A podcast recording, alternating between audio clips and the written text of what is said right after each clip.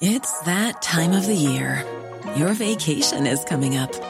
You can already hear the beach waves, feel the warm breeze, relax, and think about work. You really, really want it all to work out while you're away. Monday.com gives you and the team that peace of mind. When all work is on one platform and everyone's in sync, things just flow wherever you are. Tap the banner to go to Monday.com.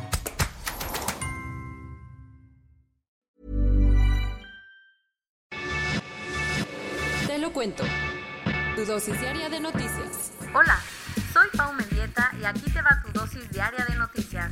¿Te lo cuenta? Te lo cuento. Ese no era el plan. Algo hacía de estar pensando AMLO después de que el INEGI revelara que durante su gobierno han aumentado las víctimas de corrupción. Según la encuesta nacional de calidad e impacto gubernamental realizada por el INEGI, de 2007 a 2019 hubo un incremento del 7.5% en las personas que dijeron haber sido víctimas de la corrupción, en cifras, mientras que en el 2017 la tasa fue de 14.635 víctimas por cada 100.000 habitantes, para 2019 la cifra aumentó a 15.732 personas. La encuesta también encontró que más de la mitad de las personas que confesaron haber sido víctimas de corrupción, 59.2%, la experimentaron con autoridades de seguridad pública y 25% dijo que la vivió cuando trató de hacer algún trámite relacionado con la construcción, la demolición o los permisos para uso de suelo. ¿Tache para AMLO? Eh, no necesariamente porque los datos presentados por el INEGI también revelaron que la confianza en el gobierno federal se duplicó en el mismo periodo, pasando de 25.5% en 2017 a 51.2% en 2019. Cielos cerrados. Estados Unidos anunció que se saldrá del acuerdo Cielos Abiertos porque Rusia no está cumpliendo con su parte. ¿El acuerdo qué?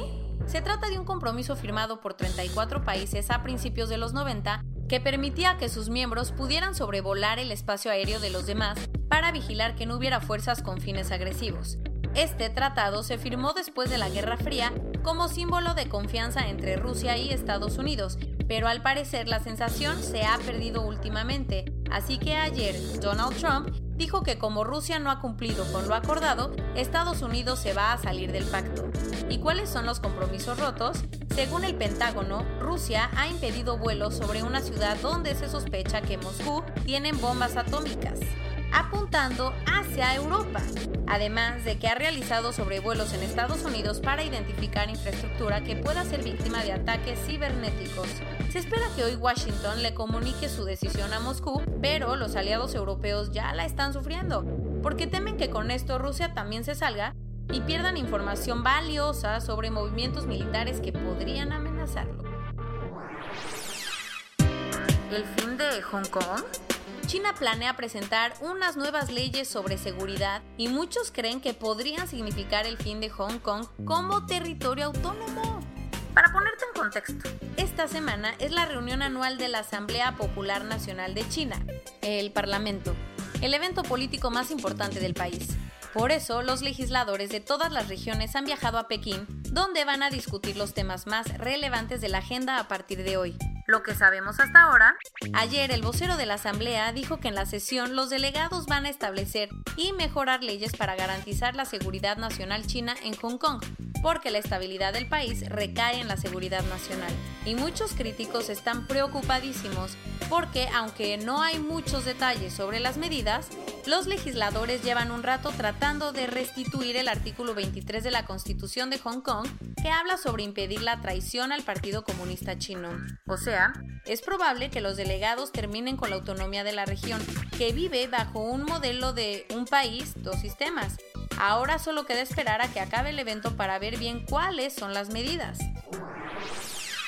Primero prefirieron el lago, ¿y ahora preferirán los mamuts?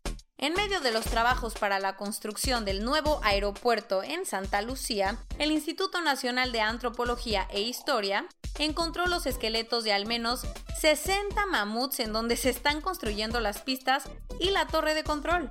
Pero no creas que es casualidad. De hecho, el INA lleva desde abril del 2019 buscando restos de animales de Pleistoceno y los mamuts encontrados pudieron haber vivido hace más de 37.000 años. Además, los investigadores encontraron cabezas humanas relacionadas a entierros prehispánicos. Ayer, el Congreso de San Luis Potosí rechazó la propuesta para reformar el Código Penal del Estado y la Ley de Salud que permitirían abrir paso al aborto legal y seguro. La idea era que con estas modificaciones se dejara de criminalizar a las mujeres que abortaran, además de que se garantizarían condiciones higiénicas y seguras para hacerlo. ¿Cómo fue la votación? Con 20 votos en contra, 3 abstinencias y 4 diputados a favor, la propuesta no pasó. Muchísimos cineastas protestaron en contra de una propuesta que presentó Morena en la Cámara de Diputados para eliminar el Fondo de Inversión y Estímulos al Cine, Fidecine un fideicomiso del gobierno que ha ayudado a que muchísimas producciones independientes mexicanas salgan a la pantalla grande. Entre los que expresaron su inconformidad están Tenoch Huerta, José María Yaspic y el mismísimo Guillermo del Toro. ¿Y qué ha dicho en Morena? El coordinador de los diputados, Mario Delgado, tuiteó que la idea es hacerle frente a la crisis por el COVID-19, pero que van a revisar la propuesta con responsabilidad y sensibilidad.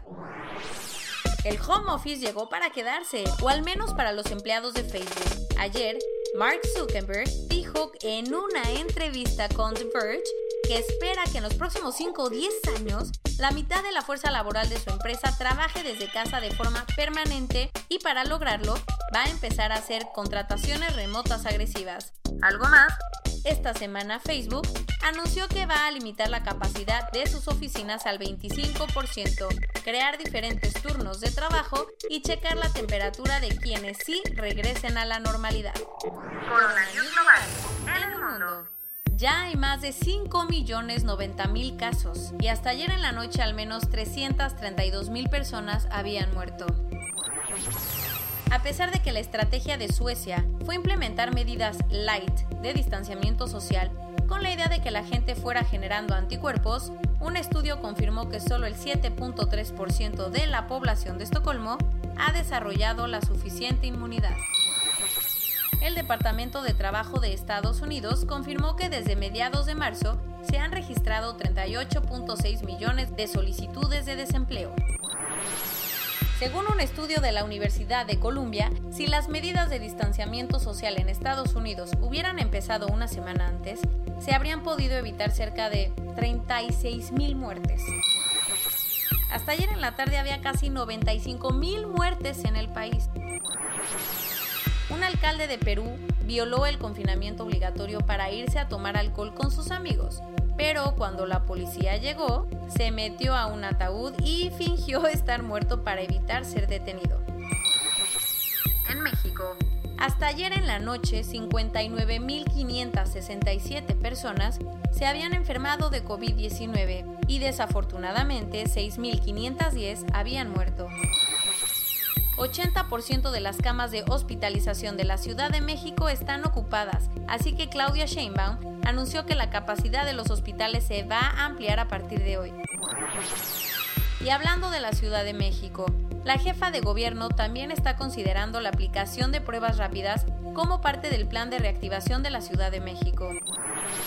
Según una estimación de BBVA, este año más de 1.300 personas entrarán en pobreza cada hora en nuestro país por la crisis económica causada por el virus.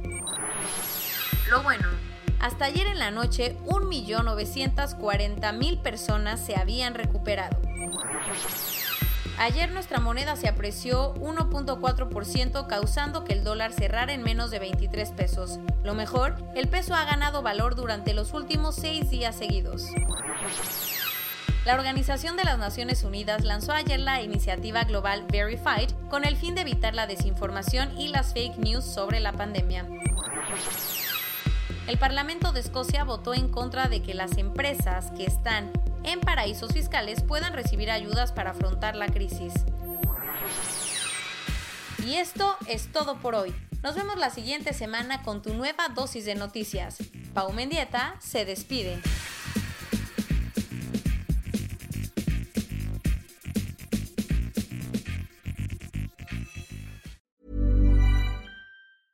Hey, folks, I'm Mark Marin from the WTF Podcast, and this episode is brought to you by Kleenex Ultra Soft Tissues your ally to help tackle your allergy symptoms this season. I love the change of seasons, but nobody loves pollen and all those other things floating in the air that make you sneeze during this nice weather. Kleenex Ultra Soft Tissues are hypoallergenic and allergist approved. So fight back against watery eyes and runny noses without worrying about irritating your skin. For this allergy season, grab Kleenex and face allergies head on.